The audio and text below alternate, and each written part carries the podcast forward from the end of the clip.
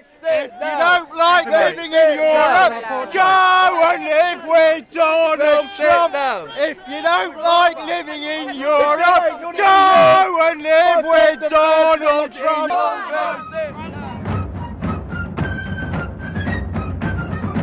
Es ist ein wenig wie ein Autounfall.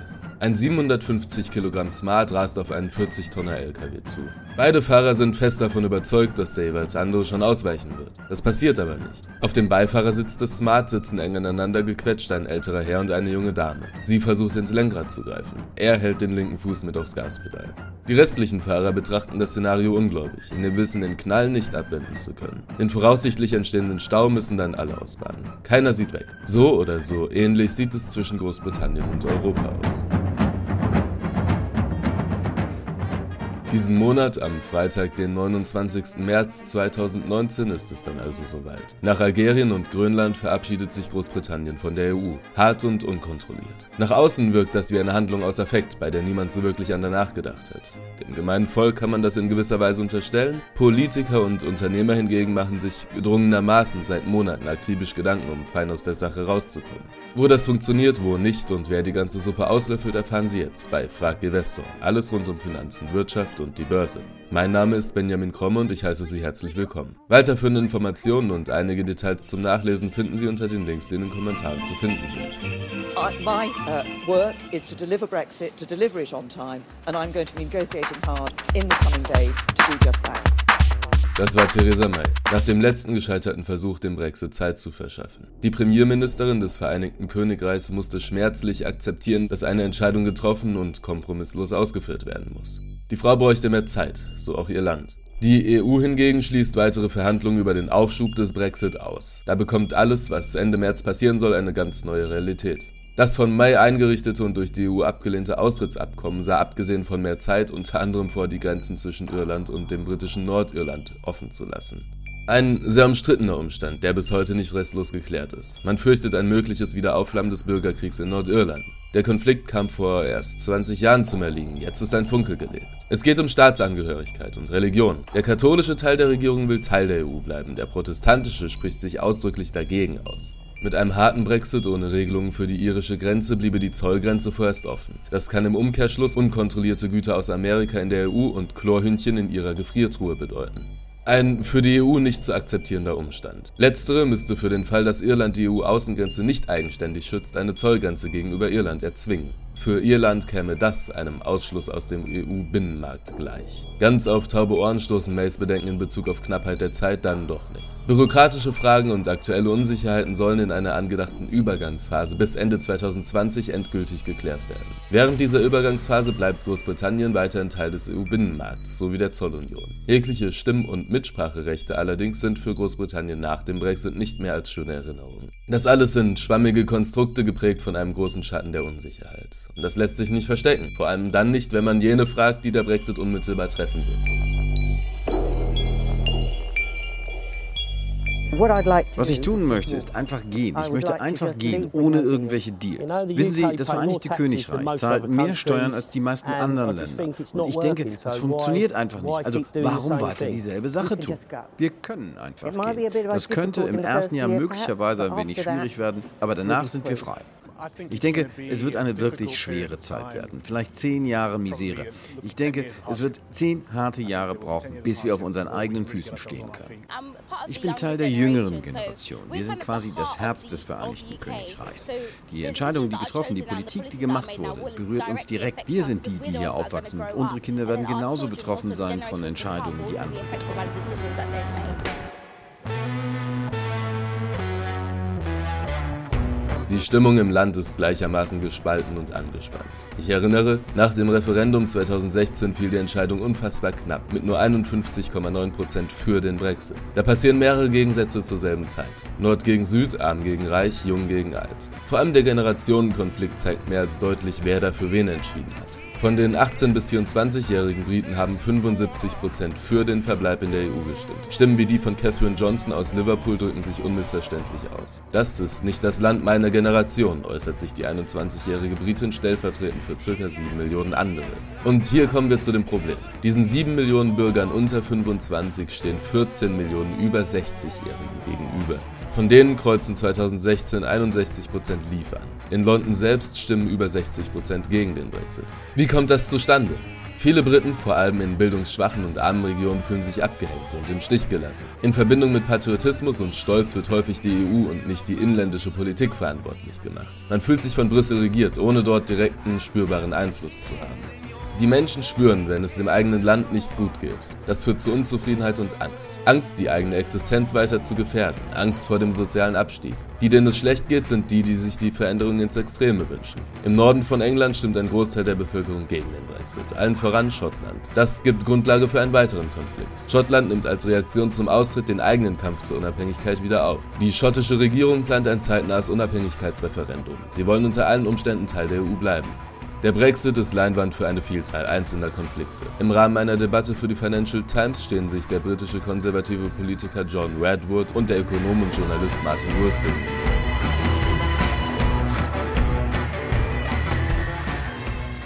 Sie sagen, dass wir diese Freihandelszone auf dem Rest der Erde bekommen werden. Eine offensichtliche Antwort darauf?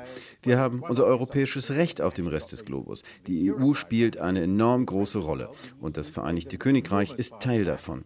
Sie setzen einfach voraus, dass all diese Verhandlungen mit der EU keine Effekte hatten. Aber aus irgendeinem Grund meinen Sie, dass die USA bessere Deals für ein Freihandelsabkommen bringen. Wieso argumentieren Sie so?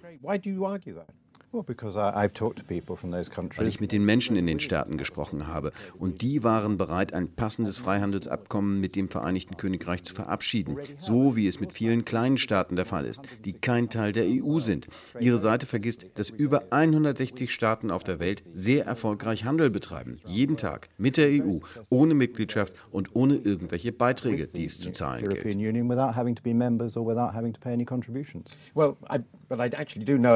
Gut, tatsächlich weiß ich ein wenig über diese Verhandlung und was passiert ist. Folgendes. Wenn Sie das tun, dann verabschieden Sie ein Handelsabkommen mit den USA. Sie akzeptieren die US-amerikanischen Bedingungen und deren Geschichte. Das ist doch genau das, was mit uns passieren wird, oder nicht? Das ist immer der Fall. Die sind der Kunde, die haben ein Recht zu sagen, welche Art von Waren und Dienstleistungen sie haben wollen. So funktioniert ein gutes Geschäft. Das ist unveränderlich und Sie können es auch nicht einfach ändern. Und da gibt es keinen Unterschied innerhalb oder außerhalb der Europäischen Union. Innerhalb der EU müssen wir die amerikanischen Regeln offensichtlich auch beachten, wenn wir nach Amerika exportieren. Wieso hat Ihre Seite absolut kein Vertrauen in unser Land und erinnert sich nicht daran, dass wir unsere eigenen Unternehmungen über Dekaden hinweg als sehr erfolgreiches, unabhängiges Land geführt?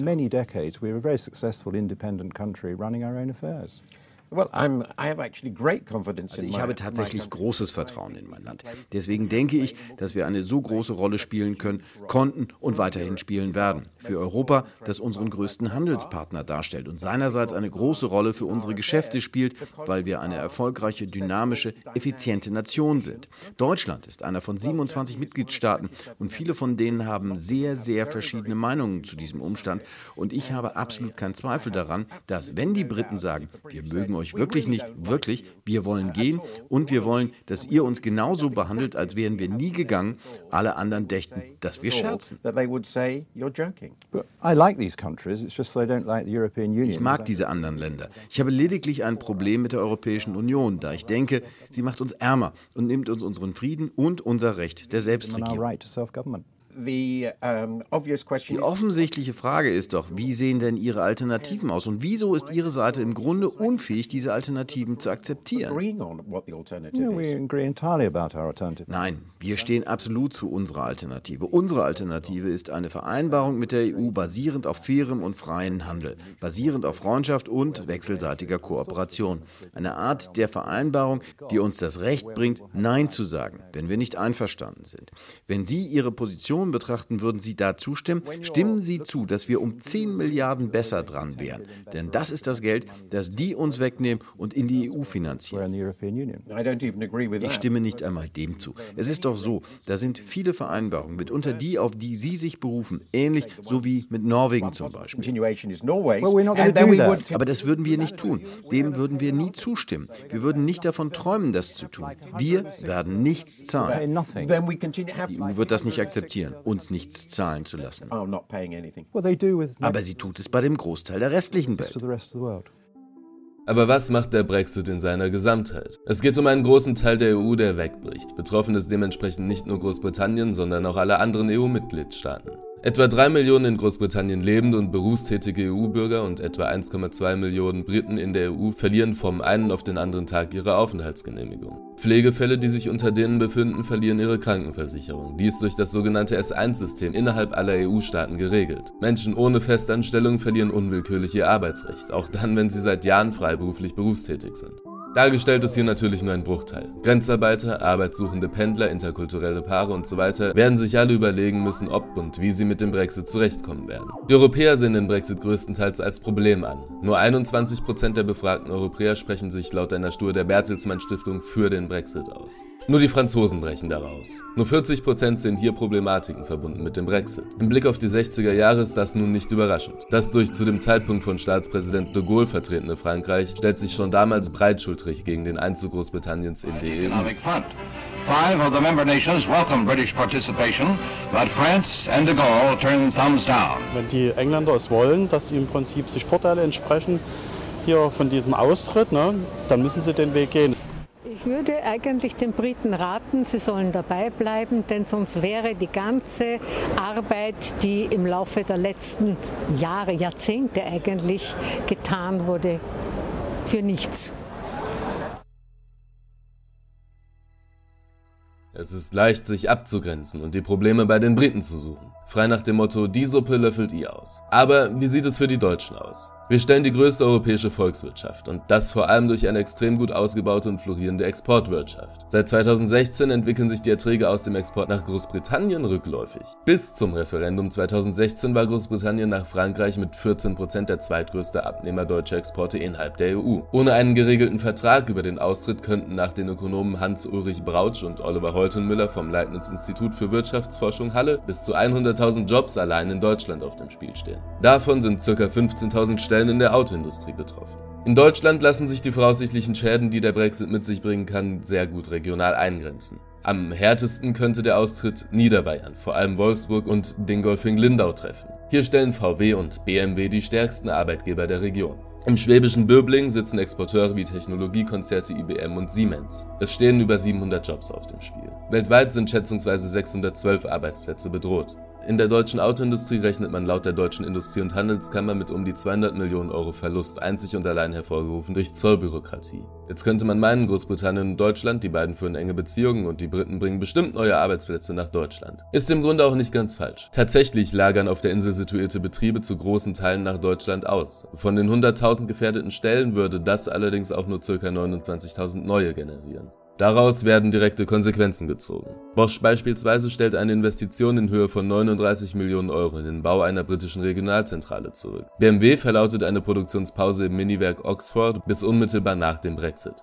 Jaguar und Land Rover streichen Stellen und ändern interne Arbeitskonditionen, um mögliche und gegebene Rückgänge in der Nachfrage abzufedern. Klar ist, vor allem Betriebe, die direkt für den Export produzieren, sind hart betroffen. Beschäftigte in binnenorientierten Branchen, also vor allem Dienstleister, müssen sich nur geringe bis gar keine Sorgen machen, wenn es um persönliche Auswirkungen im Arbeitsalltag geht. An der Börse wirkt sich das interessanterweise wenig bis gar nicht aus. Auch das hat Gründe, die vor allem in guter Vorbereitung liegen. Alexander Jung, Spiegelredakteur in der Abteilung Welthandel, stellt fest, je größer das Unternehmen Unternehmen, desto größer die Sorge.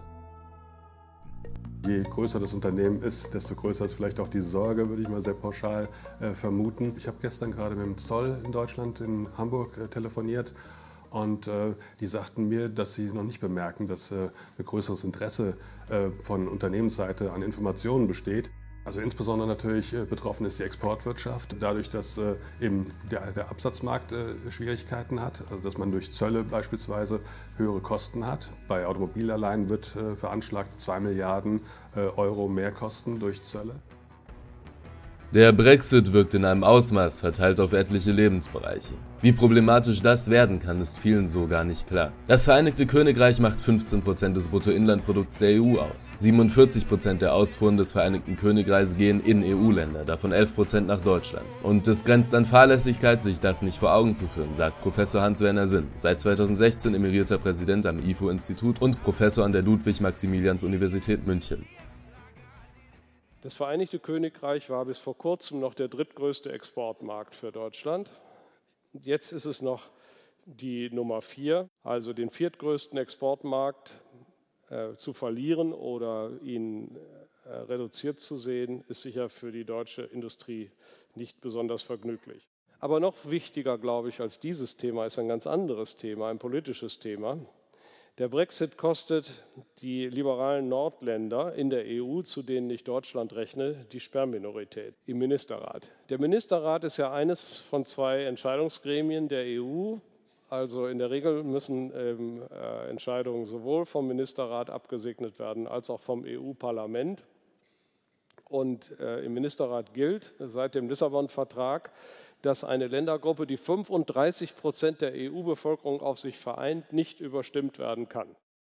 Meine Prognose ist, dass Europa sich sukzessive in der Zukunft nicht über die nächsten drei, vier Jahre, aber über die nächsten 30, 40 Jahre zu einer Handelsfestung entwickelt, um eben sukzessive Zölle zu erheben, um die heimischen Industrien zu schützen. Und da machen die Ausländer das aber auch und äh, dann kann man auch nicht mehr exportieren. Nicht? Der ganze Handel wird auf diese Weise reduziert und der größte Verlierer dieser äh, neuen Welt mit äh, Handelsschranken ist natürlich das Land, das am stärksten in die Weltwirtschaft integriert ist und das ist unser eigenes. Der ungeklärte Brexit lähmt die Wirtschaft. Die Lage ist unklar und absolut nicht übersichtlich. Es lässt sich nur mit Mühe im Ansatz durchschauen, was zu erwarten ist und das schürt Angst. Es stehen Fragen im Raum. Was passiert in Dover? Die Häfen verschiffen im Akkord nach Europa. Mit einem harten brexit und damit ungeklärten Regelungen über Ex- und Import rechnet man mit Staus, überlaufenden Lagerhallen, verdorbenen Nahrungsmitteln und Medikamenten. Ein regelrechtes Zollchaos. Ian White, Vorsitzender des Branchenverbands Food and Drink Federation, warnt. Britische Lagerhallen werden in kürzester Zeit absolut überlaufen sein. Nach der britischen Handelskammer steuert Großbritannien auf die ökonomisch schlechtesten Jahre seit der Weltwirtschaftskrise zu. Man geht von einem Rückgang des Wachstums im Bruttoinlandsprodukt zu nur 1,3 Prozent bis Ende 2019 aus. Im Oktober vergangenen Jahres gaben 80 Prozent der britischen Unternehmen an, der Brexit habe einen negativen Effekt auf ihre Investitionsentscheidung. Mark Carney, Vorsitzender der Bank of England, äußert sich öffentlich über die Zukunft der inländischen Wirtschaft. Das Vereinigte Königreich verlässt die Europäische Union, nicht Europa, und es strebt nach einer großzügigen, ökonomischen, ambitionierten und sicheren Partnerschaft. Aber die exakte Form dieser Partnerschaft, wie sie geregelt sein wird und wann diese Regelung greift, ist noch immer unklar. Und der Nebel des Brexit verursacht kurzfristige Unsicherheiten in unseren Wirtschaftsdaten. Fundamental kreiert der Nebel eine Serie von Spannungen in der Wirtschaft, Spannungen im Geschäft.